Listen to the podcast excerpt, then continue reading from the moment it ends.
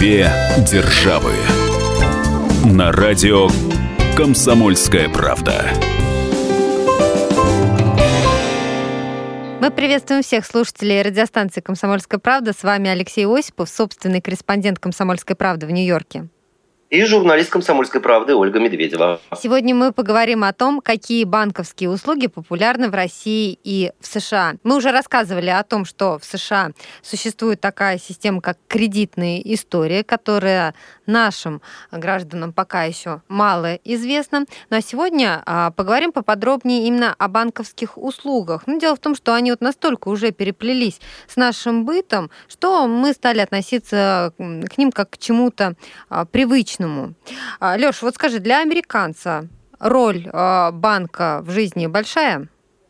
Да, безусловно. По сути дела, для среднестатистического американца это э, еще и своеобразный член семьи. Ты уже совершенно верно упомянула о кредитной истории, которая сопровождает американца вне э, зависимости от того, хочет он этого или нет, на протяжении всей его жизни.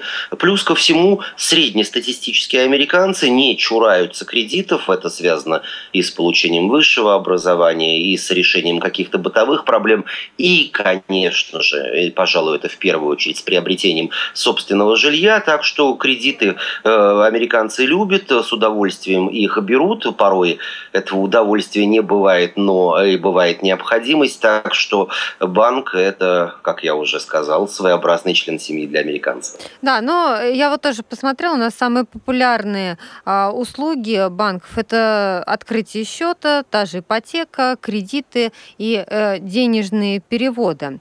А, скажи, а вот легко э, в Америке найти банк, которому ну, точно можно доверить, там открыть счет или там а, взять деньги на жилье или образование? Все зависит от некоторых факторов. В первую очередь есть банки, э, которые представлены во всех американских штатах. Есть э, банки, которые работают в пределах не просто одного штата, а даже в пределах одного города, согласно исследованиям, точнее статистике Федеральной резервной системы США, аналог Российского Центробанка, в Америке сейчас э, порядка 7 тысяч коммерческих банков, многие из которых имеют развитую сеть филиалов. Таким образом, человек проживающий, ну, допустим, в Нью-Йорке и приехавший э, в отпуск на Аляску, совершенно спокойно может найти ближайший к его временному пристанищу свой банк и совершенно спокойно решить те или иные проблемы. Хотя Стоит заметить, филиальная сеть э, многих банков сейчас, ну, если не сокращается количественно, то, по крайней мере, сокращается в пересчете на квадратные метры или квадратные футы все больше и больше американцев, в первую очередь, разумеется, горожан, уходят в интернет-банкинг, то есть э, большую часть операций совершают при помощи компьютера или при помощи мобильного телефона. Соответственно, нет необходимости в посещении э, банка в рабочие или иные часы. И, в общем, э, банки также отмечают эту тенденцию и сокращают количество филиалов или заметно уменьшают их. Ну вот, например, ближайший к моему э, дому филиал банка, в котором я обслуживаюсь, в нем когда-то, когда-то, причем всего лишь каких-то два года назад было порядка 10 сотрудников, сейчас всего лишь два. Ты знаешь, в России тоже э, подобные тенденции. А, опубликованы были а, данные а, с динамикой за с 2007 по вот этот 2016 годы. И количество банков тоже снижается.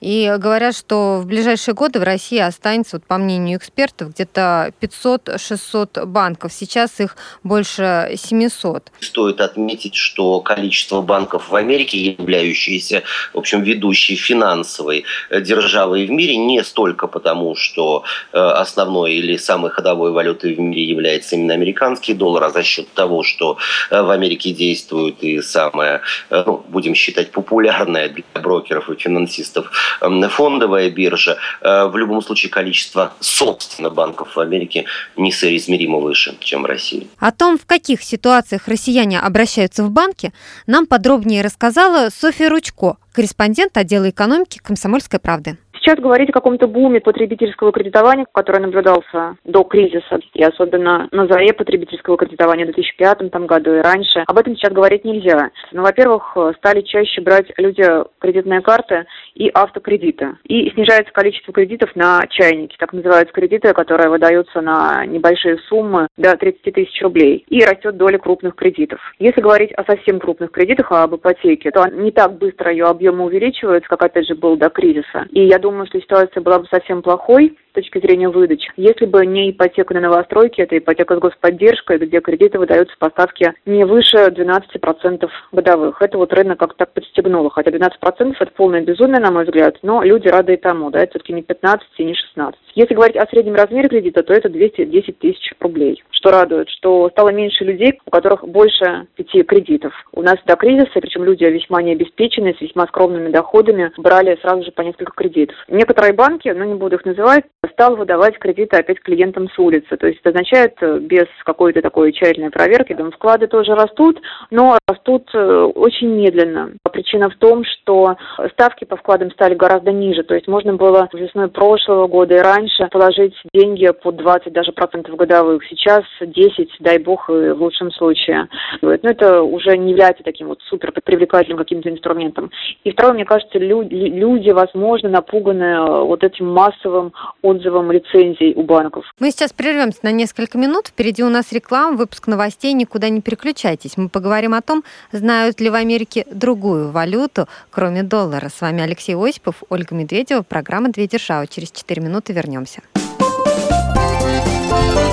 Две державы. Его ждут всю неделю. На него строят планы – его наступлению радуются. Утро выходного дня на радио «Комсомольская правда». Итоги недели и оперативные новости в прямом эфире. Включайте нас по выходным с 8 утра по московскому времени. Две державы. На радио «Комсомольская правда».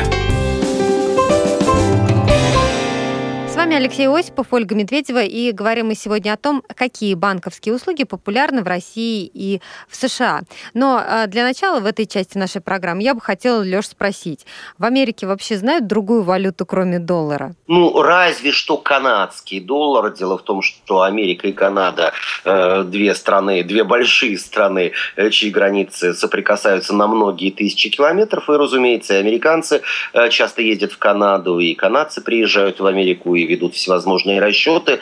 Пожалуй, канадский доллар, но учтите, что нигде его просто так не примут. В Америке э, не принимают никакие другие наличные валюты, кроме, собственно, американских долларов.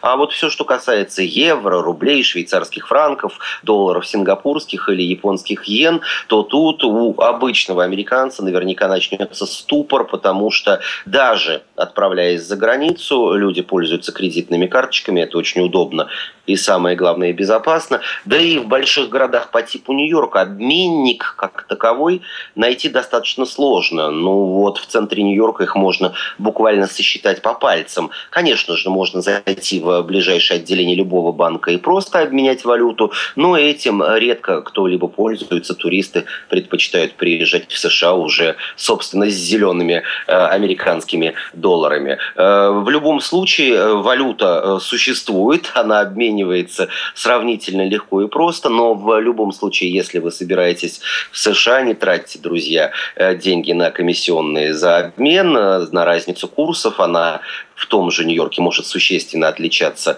э, в разных обменниках, точно так же может взиматься, как и в некоторых обменниках в Москве или Санкт-Петербурге, э, скрытые комиссионные. Люди с удивлением узнают, что у них гораздо э, меньше денег на руках, чем было нарисовано или написано на щите рекламном самого обменника. Наличная валюта, а еще лучше кредитные карты. Дело в том, что их в Соединенных Штатах не принимают, ну разве что нищие. И с 20 долларами долларами в кармане можно проходить совершенно спокойно месяц или даже добрых полгода. Э, проезд в метро, проезд в такси, э, приобретение билетов на любые концерты, на полеты или какие-либо круизы. В любом из магазинов у вас без каких-либо ограничений примут кредитную карту, выданную любым из российских банков. Так что просто озаботьтесь э, тем, чтобы не тратить деньги на перевод рублей в доллары, а открыть либо мультивалютный, либо долларовый счет и привязать к нему кредитную карточку. В России, как мы знаем, тоже э, везде принимают либо нашу валюту, наши рубли, либо тоже можно расплатиться кредитной карточкой. А, собственно, для чего э, меняют деньги э, россияне на доллары или, например, скажем, евро, так это для поездок. То, о чем ты говоришь, чтобы люди уже у себя в стране поменяли, там, например, наличные деньги и взяли с собой в дорогу, где эту валюту 说 принимают. Но в, э, вот в последний год, насколько я знаю, а, обменники в России запрещены, обменники как таковые, потому что раньше было достаточно много, в той же Москве там на каждом углу были какие-то э, конторки, где можно было эти деньги поменять, и в некоторых местах даже по очень выгодному курсу. Но лавочку прикрыли, и теперь официально обменять деньги можно только э, в банках. Ситуацию с обменниками в России нам прокомментировал адвокат Александр Арутюнов обменные пункты у нас запрещены. И этой деятельностью могут заниматься только банки, в отличие, допустим, от 90-х годов. И если вдруг какая-то компания или какое-то лицо организует вот такой лжеобменный пункт, то, конечно, это незаконно. Обменная деятельность возможна только банками. Например, в Москве мне неизвестно неизвестны случаи, чтобы существовали обменные пункты, которые работают не от банков. И сейчас, в настоящее время, законодательство в этом плане четко обозначено и сказано, что обменные пункты могут открываться только кредитными учреждениями, то есть банками. Деятельность обменных пунктов регулируется целым рядом федеральных законов, таких как закон о валютном регулировании и валютном контроле, закон о Центральном банке Российской Федерации, закон о банках и банковской деятельности. Но самое главное, существует инструкция Центрального банка России от 2004 года с последующими изменениями, которая так и называется «О порядке открытия, закрытия и организации работы обменных пунктов».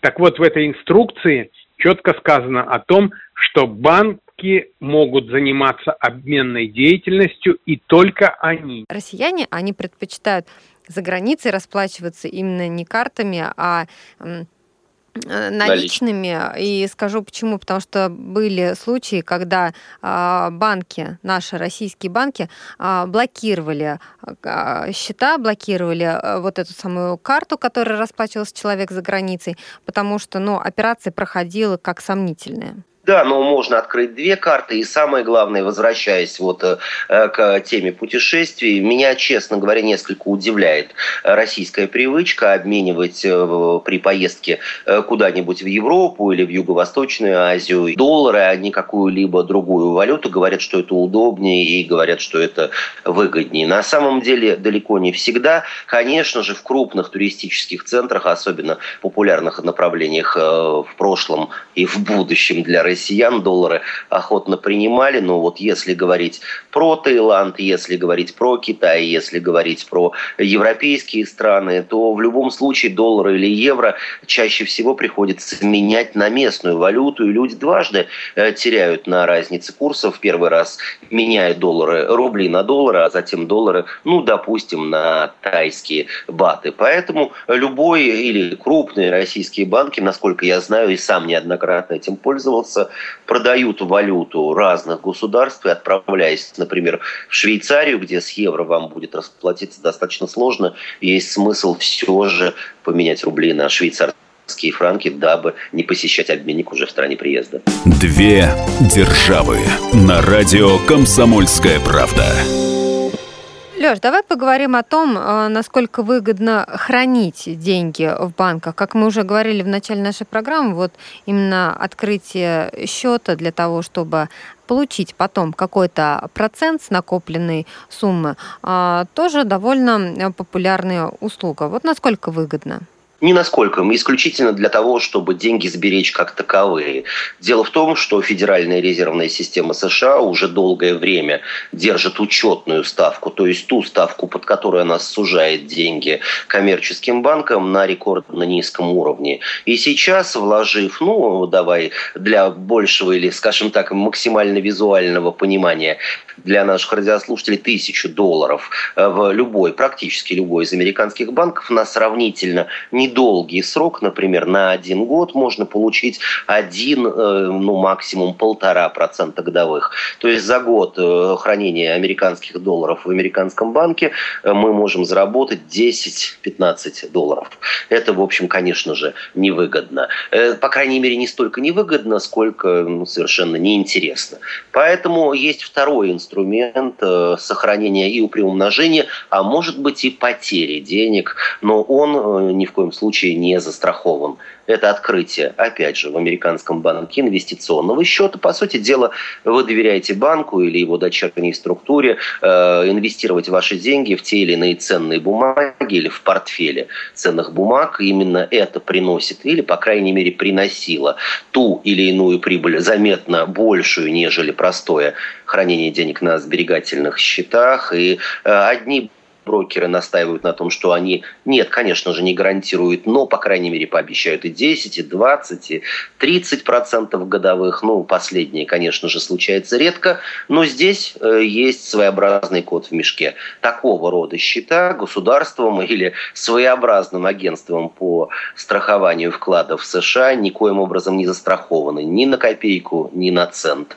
А обычный, равно как и просто сберегательный счет или их э, совокупность э, для рядового американского гражданина застрахована государством на 250 тысяч долларов. То есть, что бы ни случилось с конкретным банком, все ваши счета, за исключением инвестиционных, будут вам возвращены в полном объеме при условии, что они 200, э, составляют 250 тысяч долларов или меньше. А пользуется такая услуга спросом? Ну, вот именно услуга такое. инвестиционного, безусловно, практически каждый американец знает о том, сколько акций или облигаций в его портфеле, ну, при условии, что у него вообще есть сбережения. Как правило, конечно же, речь идет о среднем классе, о людях состоятельных. Услуга это пользуется способом. Достаточно посмотреть, сколько денег крутится на американской бирже, посмотреть на объемы сделок и вообще на всю их историю. Э, это, пожалуй, самый удобный, но, конечно же, не самый самый гарантированный механизм э, получения, э, ну, скажем так, приятной, что ли, или обеспеченной mm-hmm. старости, или просто приумножение своих, пусть и скромных, но все же капиталов для тех или иных целей. Мы сейчас прервемся на несколько минут, впереди у нас реклама, выпуск новостей, а потом поговорим о том, открывают ли э, иностранцы счета в американских банках. Никуда не переключайтесь. Две державы.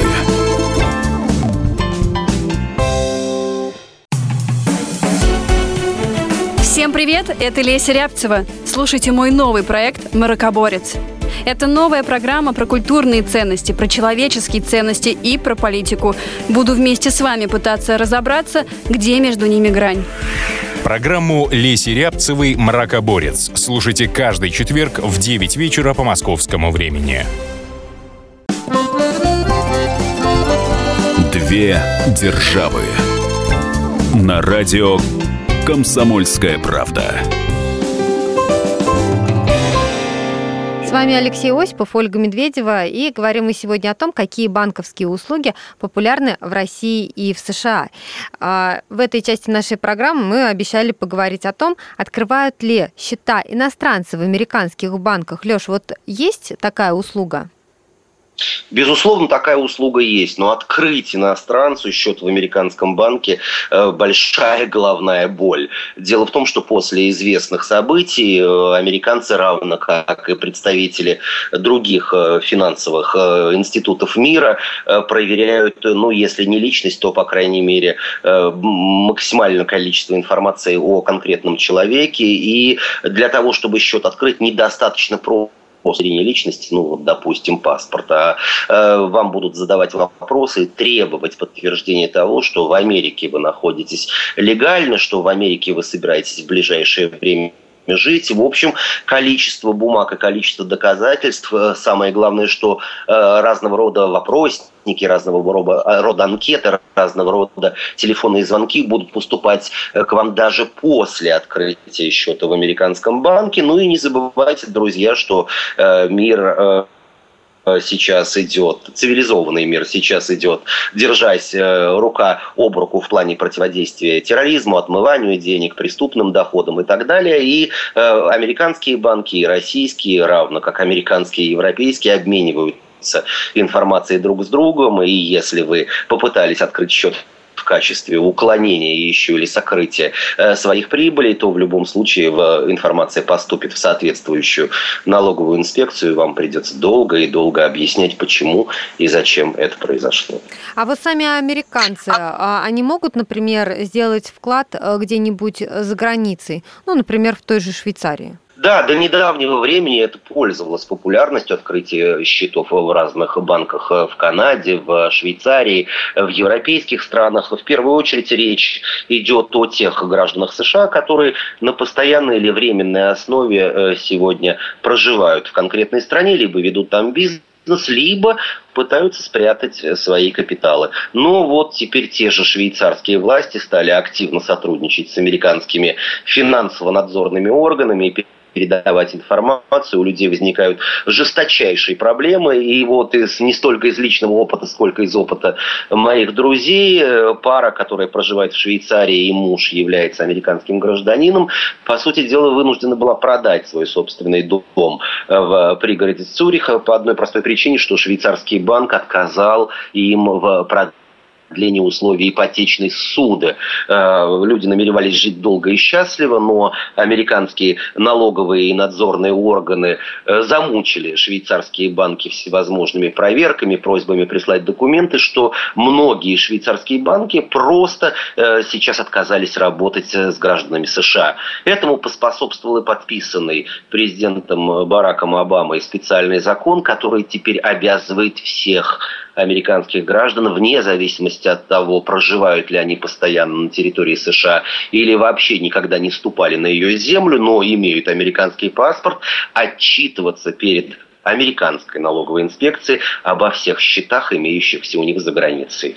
Конечно же, раскрытие подобного рода информации заставляет людей заниматься огромным количеством и бумажной работы, и э, написанием объяснений. В общем, большинство серьезных европейских банков американцам сегодня просто отказывают в открытии счета. Скажи, а все-таки, если вот такой э, счет за границей открывается, это как-то влияет на кредитную историю? Никоим образом. Кредитная история – это сугубо внутреннее американское изобретение, когда по совокупности целого ряда факторов, как вы, сколько у вас долгов, как вы эти долги обслуживаете, сколь регулярно вы их платите, э, у вас появляется, определяется ваш кредитный рейтинг. И если вы намереваетесь приобрести жилье, совершить крупную покупку, например, автомобиль, или увеличить свою кредитную линию, этот показатель играет большую роль, если не сказать решающую, для принятия финансовым институтом решения в вашу пользу кредитная история выстраивается с нуля, и иногда можно э, подивиться тому, как человек с очень небольшой зарплатой, полностью закредитованный, ну, в общем, весьма аккуратно выплачивающий долги, имеет гораздо больший кредитный рейтинг, чем человек, у которого на просто счету лежит в американском банке, ну, допустим, миллион долларов – но у этого человека кредитной истории просто нет. Он никогда не брал кредиты, никогда их не обслуживал, никогда не возвращал их, ни о чем говорить не приходится. И вот этот весьма, с одной стороны, по мнению одних экспертов, сомнительный институт, по мнению других финансовых аналитиков, институт сравнительно успешный, существует, процветает, и американцы следят за своей кредитной историей. Открывают ли россияне счета в иностранных банках? Мы спросили об этом Вячеслава Путиловского, финансового аналитика. Давайте послушаем, что он нам сказал. В общем-то, открытие вкладов за рубежом не является противозаконным. Каждый иностранный банк сам для себя решает, работает он с российскими гражданами или нет. Солидные западные банки, как правило, боятся работать с российскими гражданами, чтобы избежать обвинений, возможно, в участии в отмывании денег. Поэтому для российских граждан входной порог достаточно высокий. Я видел сумму где-то 2 миллионов евро, если не ошибаюсь. В общем, эта услуга не является массовой, потому что для этого надо собрать, во-первых, ряд документов, отправиться в эту страну. Это Кипр, это Латвия, это Швейцария, Лихтенштейн, Люксембург. Те страны, которых банковская система ориентирована во многом на обслуживание иностранцев. Обычно вклады открывают так называемые VIP-клиенты, которые хотят там деньги за границей спрятать. Говорить о том, что гражданин недобропорядочный, если он имеет вклад в иностранном банке, наверное, неправильно. Но в большинстве случаев вклады делаются все-таки с целью сохранить эти деньги от, от российских реалий, скажем так. Это конфискации, это банкротство российских банков, которое сейчас происходит регулярно ну, у нас не так много людей имеет за рубежом недвижимость. Для того, чтобы обслуживать эту недвижимость, платить за нее налоги, платить коммунальные услуги, да, люди открывают счета и держат там некую сумму денег. Но в данном случае эти счета – это не вклады ни в коей мере, это способ всего лишь обслуживания этой недвижимости. Две державы на радио «Комсомольская правда». В России редкая семья не сталкивалась э, с тем, чтобы взять э, кредит в банке. А, скажи, вот в Америке есть какое-то ограничение по количеству кредитов или по сумме? Потому что, ну, допустим, у нас э, у семьи может быть ипотека, и, условно говоря, они взяли там еще какой-нибудь кредит, ну, условно, на мебель, скажем так. И у них, в общем-то, получается несколько таких вот а, задолженности перед банками. А вот э, что говорит такая вот американская политика в этом плане? Американская политика говорит, что у среднестатистической американской семьи есть на конкретный момент времени пять кредитов, которые э, она обслуживает. Это может быть в первую очередь кредит э, ипотечный, крупный на приобретение жилья или улучшение жилищных условий. Э, разумеется, кредит на образование. Люди берут суда для того, чтобы получить высшее образование.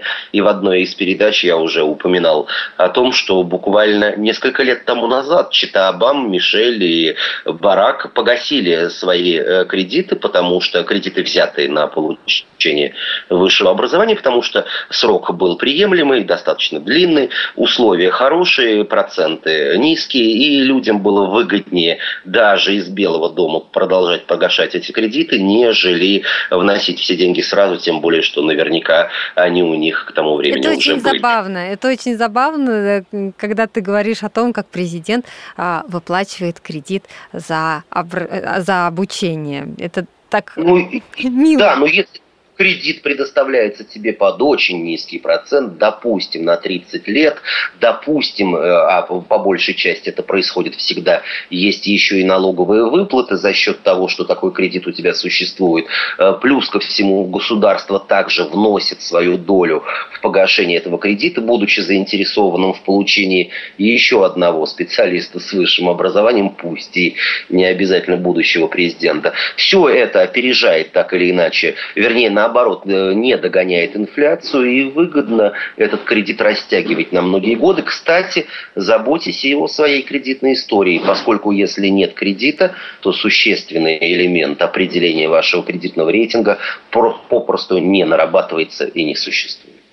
Мы сейчас прервемся на несколько минут. Впереди у нас реклама, выпуск новостей. Никуда не переключайтесь. Мы поговорим о чеках, мы поговорим о необычных финансовых инструментах, которые э, есть в Америке, которым, которым нет аналогов а, в России, а также что делать, если банки становятся банкротами. Две державы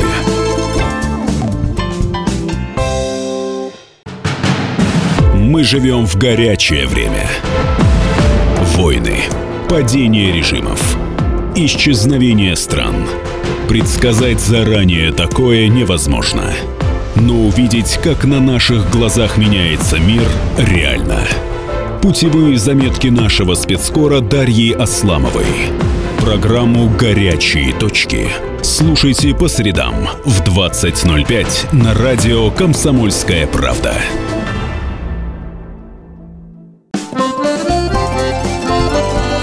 Две державы. На радио «Комсомольская правда».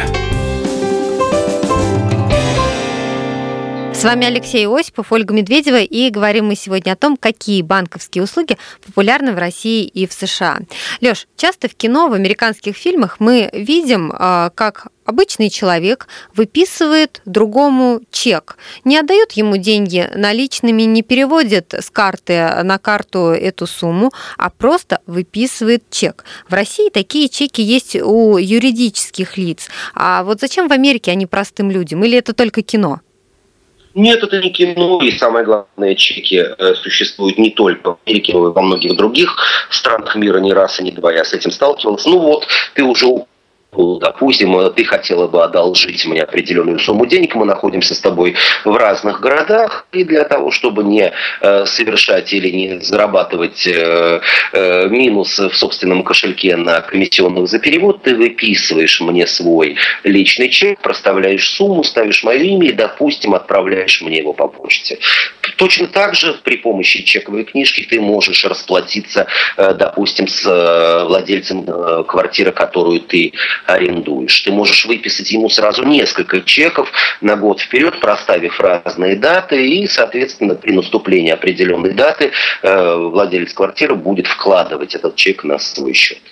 Также чек ты можешь дать в качестве гарантии. Давай, теперь ты будешь снимать квартиру у меня. Э, разумеется, есть необходимость в каком-то депозите, но зачем брать с тебя живые деньги в конце концов, ты пока еще ничего не сломала и ничего не спалила. В случае наступления подобного, подобной ситуации я просто вложу этот гарантийный чек, о чем будет прописано отдельно в договоре долговой аренды жилья на свой счет и тем самым компенсирую убытки. Ну, в общем, правда, э, стоит признать, что чеки потихоньку уходят в прошлое, потому что есть и электронные э, системы переводов, и интернет-банкинг, и всевозможные другие э, финансовые инструменты, но стоит отметить еще один очень непривычный даже европейцам архаичный инструмент, так называемый money order. Это также своеобразный аналог чека, банковского чека, э, но в данном случае, если я вы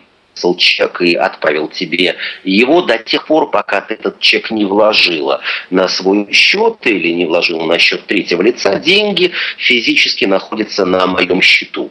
Более того, денег у меня могло бы и не быть. И когда ты вложишь мой чек на свой счет, выяснится, что ни копейки к тебе не поступило, потому что у меня глубокие минусы, мой банк отказал в переводе средств.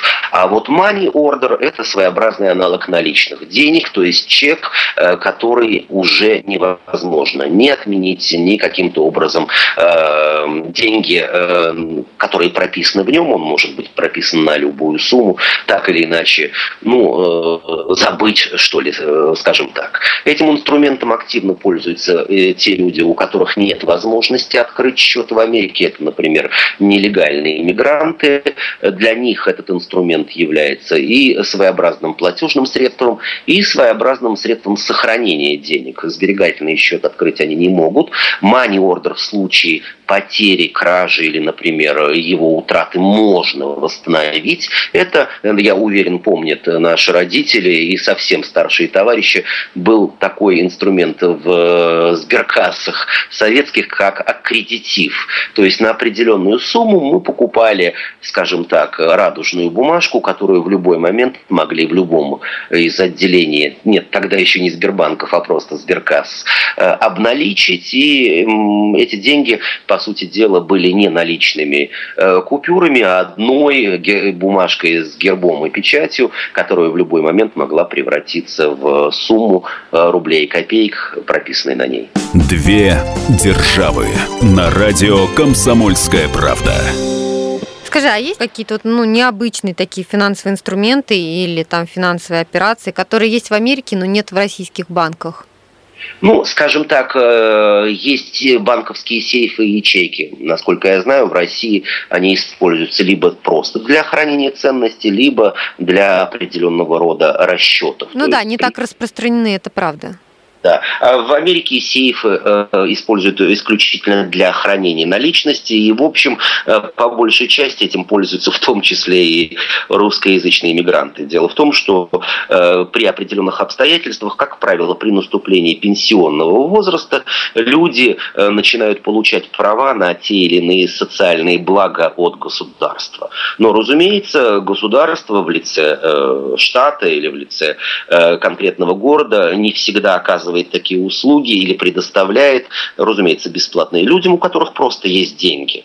В ход в качестве проверок идут э, распечатки с банковских счетов и так далее, и так далее. И для того, чтобы соответствовать критериям, ну, скажем так, человека бедного, люди снимают деньги со счета, превращают их в наличность. Ну, конечно же, ее весьма опасно хранить под подушкой или в чулке. Они арендуют банковскую ячейку и туда складывают все свои капиталы. А получается, Это нельзя вот этот момент проверить, что у тебя деньги не на счете лежат, а ты снял их и как-то наличными в банковской ячейке хранишь? Проверить при условии, что вы попались на мушку знаменитой АРС, американской налоговой инспекции, налоговой службы, проверить можно все, включая банковскую ячейку. Но проблема возникает в самые, ну, скажем так, горькие минуты, когда человек умирает, и тогда в его банковскую ячейку доступа не имеет никто, даже закон наследник, потому что возникают всевозможные юридические тонкости, и доступ к сейфу может производиться только при наступлении определенных обстоятельств. Не раз и не два судебные процессы на эту тему э, и уголовные преследования возникали. Америка порой потешается вот над этой страстью русскоязычных иммигрантов хранить все э, в сейфах и, в общем, честно говоря, нарушать закон э, получая те или иные социальные блага от государства, а на самом деле обладая, ну, не маленькими, но все-таки средствами. Получается, что а, в банковской ячейке эта сумма, она остается, и она как, а, эта ячейка потом совсем не вскрывается, она остается с человеком, несмотря на то, что он умер, или эти деньги потом, ну не знаю, банку какому-нибудь отходят?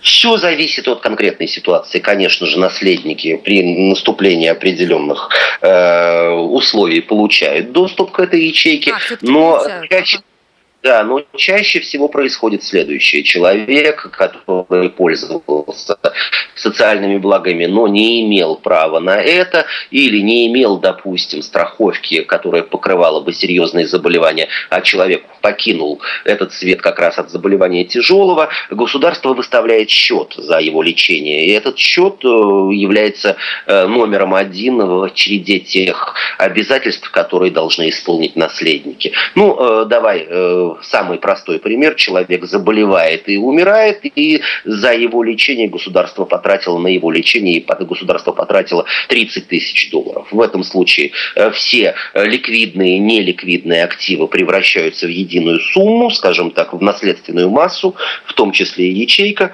Допустим, в ней лежало 10 тысяч долларов в связи с тем, что первым на очереди стоит государство за оказанные конкретному человеку услуги, деньги уплывут в карман государства, а не наследников. Понятно. Скажи, а вот мы в начале программы говорили о том, что э, тенденция такова, э, что э, банков становится меньше, или филиалы закрывают, или там площади э, сокращаются и, и так далее.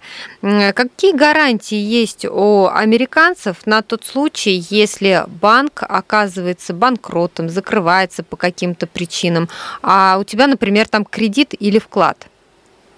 Ну, разумеется, вступает. Примерно тот же самый механизм, что и в России, ликвидационная комиссия, э, количество твоих долгов перед банком вычитается из того, что у тебя лежало э, в этом банке, производятся выплаты, но еще раз повторюсь, что по отношению к конкретному банку государство гарантирует, что 250 тысяч долларов, находившихся на текущих или сберегательных, но ни в коем случае не инвестиционных счетах, э, будут государством эм, застрахованы и э, выплачены. Все остальное, все, что сверху... Да, будет компенсация. Еще раз повторюсь, при условии, что деньги лежали на обычных текущих или сберегательных счетах. Все остальные виды счетов, э, брокерские, инвестиционные, фондовая биржа – это твой страх и риск. Государство не потратит ни копейки на то, чтобы вытащить тебя из вот такой вот банкротной ямы. Леш, ну что, мне кажется, сегодня очень любопытный получился разговор. Было э, что сравнить. Я напомню, что мы говорили о том, какие банковские услуги популярны в России и в США. Весь архив наших программ вы найдете на сайте fm.kp.ru. С вами были Алексей Осипов, Ольга Медведева. Услышимся через неделю. Две державы на радио «Комсомольская правда». И сошлись они в чистом поле, и начали они биться. Каждый за свою правду. И не было в той битве ни правых, ни виноватых. Звон стали. Крики поверженных. Самый беспощадный проект радио «Комсомольская правда». Радио «Рубка». Столкновение взглядов, убеждений и принципов. У гостей в студии всегда полярные мнения. Слушатели участвуют и голосуют. Нам есть о чем поспорить. Остро, жестко, жестоко. Программу «Радио Рубка» слушайте на радио «Комсомольская правда». Каждую среду в 18.05 по московскому времени.